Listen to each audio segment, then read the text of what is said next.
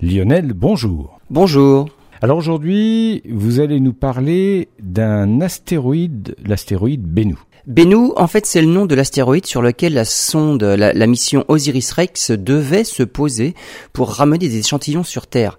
Mais arrivé en orbite, les ingénieurs de la NASA n'avaient pas prévu que l'astéroïde éjecte des gerbes de cailloux, des éjections que les ingénieurs commencent à pouvoir expliquer. Les éjections ont toujours lieu entre 15 et 18 heures en temps local sur l'astéroïde, donc plutôt en fin d'après-midi, lorsque le soleil décline sur l'horizon.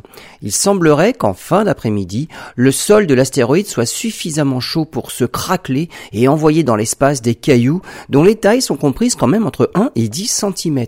Ou bien, toujours à cause de l'échauffement du soleil, de l'eau sous la surface qui finirait par se vaporiser, emportant des cailloux à des vitesses comprises entre 1 dixième et 11 km heure. Toujours est-il que la surface de l'astéroïde est beaucoup plus rocailleuse que prévu et que les ingénieurs cherchent toujours un endroit sûr pour se poser et récolter les échantillons. Les échantillons qui seront prélevés seront de retour sur Terre en septembre 2023. Les scientifiques pourront alors analyser une matière qui date du tout début de l'histoire du système solaire, il y a plus de 4,5 milliards d'années.